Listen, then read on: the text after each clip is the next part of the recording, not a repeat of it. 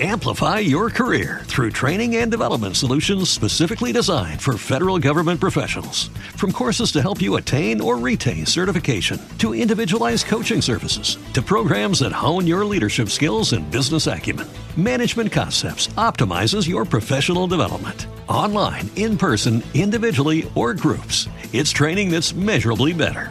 Learn more at managementconcepts.com. That's managementconcepts.com.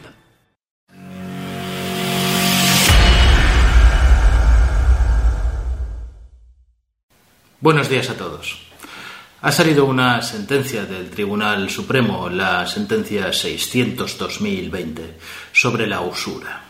Es una sentencia que habla de una tarjeta de crédito revolving, sobre lo que se cobraba de intereses a una mujer por tener y utilizar y gastar una tarjeta de crédito de tipo revolving. La reclamación era contra Withing Bank, que desgraciadamente no quiso conformarse con la sentencia de primera instancia en la que perdió del todo. En la de segunda instancia perdió un poquito menos y en la de tercera instancia, si bien se quedó igual en este caso, la tercera instancia me refiero a la casación del Tribunal Supremo, podemos ya ver qué es la usura. No es que sea un tipo de interés demasiado alto, no es que sea un tipo de interés determinado, sino que fija un poco cuáles son los parámetros para medir esta usura. Y la verdad es que es muy interesante, porque la pregunta no es si las tarjetas de crédito revolving las utilizan entidades financieras para su propio negocio que son usureras, sino que la pregunta es si las entidades financieras españolas son usureras. Os podréis responder a ella al final de este vídeo con fundamento. Soy Josep Ruach, abogado, colegiado ICAP 21814. En este canal de YouTube quiero compartir contigo mi experiencia para que de algún modo te sea útil en la vida. También espero aprender de tus comentarios. Te invito a que te unas a mí en la búsqueda de la verdad, aunque sea subjetiva, cada semana en Ruach Legal TV. La señora Cordero tenía una tarjeta de crédito revolving de Withing Bank. ¿Qué significa que tienes una tarjeta de crédito revolving? Es una tarjeta que tiene un crédito limitado, un crédito de 1.000, 2.000, 3.000, 5.000, etc. Y que se puede utilizar de varias formas. Una de las formas de uso es como una tarjeta de crédito normal, tú gastas tu crédito y a final de mes pagas la totalidad de lo que te has gastado. En este caso, WeThink no cobra ningún tipo de interés. Pero lo interesante de estas tarjetas y el producto que venden es que es aplazable. Y entonces, si tú tienes un límite de 5.000, por decirlo de alguna manera, y no es ningún límite descabellado, luego os contaré, si vosotros tenéis un crédito de 3.000, podéis ir gastando constantemente y a cada final de mes vosotros tomáis la decisión de qué cantidad queréis pagar, siempre que esté dentro de unos parámetros, dentro de unos límites que establece cada entidad de crédito. Within establece que tienes varias opciones. Una es un porcentaje de lo que debas, que como mínimo debe de ser el 5%. O bien puedes pagar una cantidad por cantidades, que como mínimo tiene que ser de 18 euros. Siempre y cuando estas cantidades incluyan al menos un 1% del crédito dispuesto, más los intereses que se hayan devengado en ese periodo mensual. Eso, en verdad, ¿qué significa? Si tú tienes un crédito del 100% y vas a pagar un 1% cada mes, los intereses que van a ganar en ese crédito que tú has dispuesto un poco igual sin tener conocimiento de todo lo que estabas disponiendo son muy caros. Within ya lo advierte, ya advierte que hay unos intereses, ya advierte que estos intereses son caros, ya advierte que son del 26 y pico por ciento, más también de todas las comisiones que se pagan en el caso de solicitar un aplazamiento. Es transparente, es claro. Si dispones de dinero directamente y no para comprar en un cajero, la comisión mínima es de 4 euros o un 4,5%, la mayor de las dos. Si no puedes pagar al final de mes o no puedes pagar en la fecha que tú hayas elegido, también tienes recargos, multas, que pueden ser de hasta 35 euros por el impago, por la gestión de recobro, por la gestión de reclamación. La señora Cordero pagaba un 26,82% y fue a juicio. Fue a juicio para reclamar la nulidad del contrato por un interés usurario. Y el tribunal, en primera instancia, le dio la razón y dijo, debo declarar la nulidad del contrato de la tarjeta de crédito entre las partes por existir un interés remuneratorio usurario. En consecuencia, se condena al demandado, es decir, a Withing Bank, a abonar al actor, es decir, a la señora Cordero, la cantidad que exceda del total del capital prestado, teniendo en cuenta todas las cantidades abonadas por todos los conceptos por el actor, más los intereses legales de dicha cantidad desde la interposición de la demanda y hasta la fecha de la presente sentencia. Para que me entendáis, cuando un contrato es nulo, nulo significa que es como si no hubiera existido. Entonces, lo que dice la ley es que cada uno se tiene que devolver las cosas, las contraprestaciones que ha recibido. A mí me prestaste un dinero, yo te he devuelto el dinero, pero lo que yo he ganado con ese contrato es el interés y me lo tienes que devolver. La sentencia falló totalmente a favor de la señora Cordero. ¿En base a qué? En base a la ley de usura, una ley que vamos a llamar antigua. Es la ley de usura de 23 de julio de 1908 y su artículo 1 es el más importante y es del que va todo esto. Dice que será nulo todo contrato de préstamo en que se estipule un interés notablemente superior al normal del dinero y manifiestamente desproporcionado con las circunstancias del caso o en las condiciones tales en que aquel resulte leonino, habiendo motivos para estimar que ha sido aceptado por el prestatario a causa de su angustiosa o su inexperiencia o de lo limitado de sus facultades mentales. Es decir, ya en 1908 se intentaba proteger de alguna manera al consumidor que estaba en un estado de necesidad. Todo esto ha sido matizado con otras leyes. Si aquí tenemos en cuenta lo que dice este artículo de una forma absolutamente literal, nos encontraríamos en que la entidad, la entidad bancaria, el financiero, el que presta el dinero, tiene que haber abusado de alguna forma de la señora Cordero, que fue la que recibió el préstamo. Abusado pues porque no sabía, porque no se enteraba o porque se encontraba en un estado de necesidad y entonces abusó. Sin embargo, dice esta sentencia que esto ya no es así que ya no hace falta que exista este abuso en sí mismo. Se refiere a otras resoluciones de la Comunidad Económica Europea para defender al usuario en sí mismo. Y el quid de la cuestión se centra entonces en saber qué es el interés normal del dinero o manifiestamente desproporcionado según las circunstancias del caso. Claro, aquí habría que individualizar cada uno de los casos, pero los tribunales interpretan que estas circunstancias del caso las tiene que probar el que ha prestado el dinero, las tiene que probar la entidad financiera porque le presta a un interés más caro del normal a alguien. Cuando en verdad lo que está haciendo es prestar dinero a crédito mediante la herramienta de la tarjeta de crédito a todo el mundo al mismo tipo de interés sin ningún tipo de diferenciación. Por tanto, no existen circunstancias excepcionales de ninguno de los casos. Y desde luego no las puede probar. Withing recurrió la sentencia y la audiencia provincial le dio la razón en una cosa. Dice la sentencia de segunda instancia, desestimamos la demanda interpuesta por doña Susana Cordero contra la recurrente en cuanto interesa la condena al pago de los intereses desde la interposición de la demanda y los demora procesal desde la sentencia.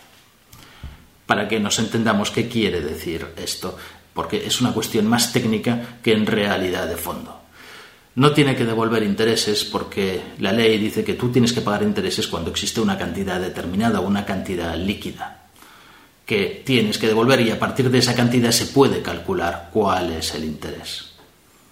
La señora Cordero interpuso esta demanda de manera que decía que se anule el contrato, me devuelvan todo lo que yo he prestado y con intereses, pero sin determinar exactamente cuál es esa cantidad, porque tampoco sabía qué cantidad de intereses le iban a devolver.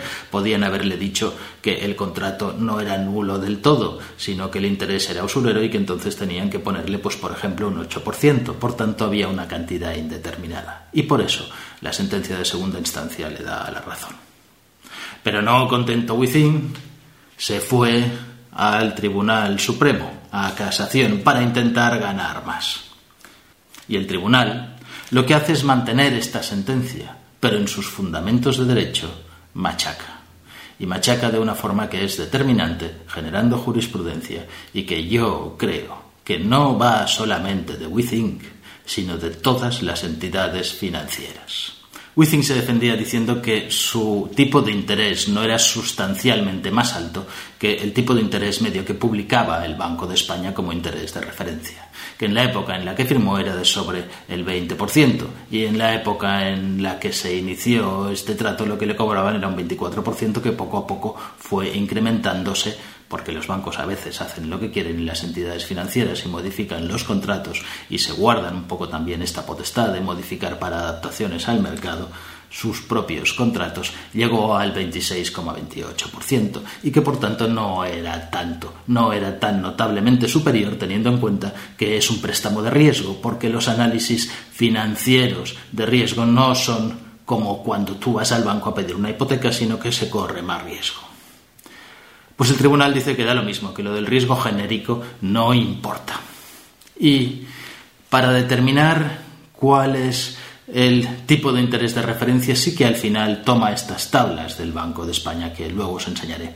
Estas tablas del Banco de España establecen cuál es el tipo medio en varios tipos de cosas. Desde 2015 existe ya una tabla de tarjetas de crédito revolving y actualmente está en el 19 y pico por ciento de interés, que es un interés alto, es un interés elevado. Y nos dice que cuando ya de por sí el interés es elevado, menor es el margen o más restrictivo es el margen para cobrar un interés superior a este interés elevado que el 20% ya es un interés muy elevado. Pensaros que en las hipotecas estamos hablando de cosas que van al 2, al 3, en los préstamos al consumo normales estamos hablando del 6, del 7, estamos hablando del 19, del 20, muy elevado. Por tanto, el margen es muy corto. O bien tendríamos que justificar muy, muy, muy, muy bien, el banco tendría que justificar muy, muy bien porque se arriesga tanto a dar un crédito. Y dice, y esto es la clave, para que la operación crediticia pueda ser considerada usuraria, basta con que se den los requisitos previstos en el primer inciso del artículo 1 de la Ley de Represión de la Usura. Esto es, que se estipule un interés notablemente superior al normal del dinero y manifiestamente desproporcionado con las circunstancias del caso. Sin más, sin tener en cuenta si se ha cometido abuso, si no se ha cometido abuso. ¿Y cuál es ese interés de tipo medio? La tabla de tipos de interés del Banco de España es esta. Establecía para el año 2015 el 21,13% y ahora en 2020, el mayo de 2020, está en el 18,58%. Y como bien hemos dicho, aquí hay poco margen de subida de interés para que no sea manifiestamente superior, porque es lo que dice esta sentencia, así que hay que ajustarse mucho. Os decía que lo importante ya no es que WeThink sea transparente. Lo importante ya no es que os cuenten lo que vais a pagar de interés, contae que lo comprendáis o que no lo comprendáis. Lo importante es lo que dicen las tablas. Pero demos un paso más allá. Esta tabla la publica el Banco de España. Tipos de interés activos aplicados por las entidades de crédito y establecimientos financieros de crédito y establece una comparativa entre España y la zona euro. Vamos a hablar de la primera línea, que es enero de 2020. En España las tarjetas de crédito revolving y las tarjetas de crédito normales están a un interés del 19,85. En la zona euro al 16,55. En el crédito al consumo, los créditos operaciones a plazo entre 1 y 5 años, España está al 7,99, la zona euro al 4,96. En los créditos a operaciones de plazo superior a cinco años, otros fines que no sean solamente el consumo, España tiene una media del 3,80, la zona euro del 1,87. En operaciones que son a corto plazo, de un año España tiene un 1,59 y la zona euro un 1,46.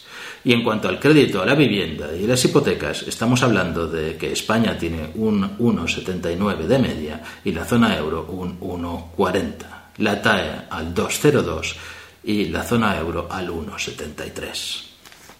En esta otra tabla vemos lo que pagan los bancos españoles por los depósitos actualmente y vemos lo que pagan los bancos europeos por los depósitos generalmente el doble. Visto esto y visto que estamos en Europa, yo tengo ya grandes dudas de que los tipos de interés de referencia del Banco de España sean válidos para considerar o no la usura.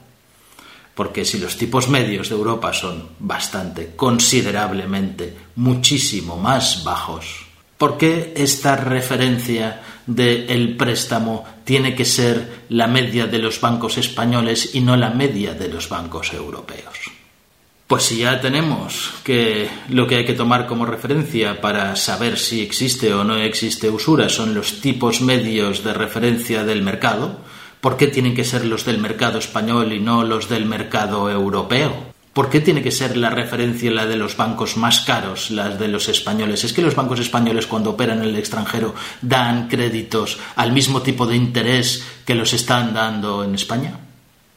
Seguramente no, seguramente se hacen más competitivos y se hacen competitivos con tipos de interés con los que pueden competir con los bancos locales. Y no sé bien por qué nadie lo ve.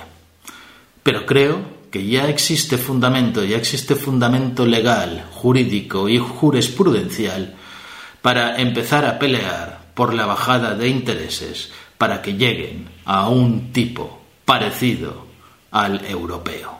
Si te ha gustado el vídeo, suscríbete, dale al like, dale a la campanilla para recibir notificaciones de los nuevos vídeos y pon tus comentarios.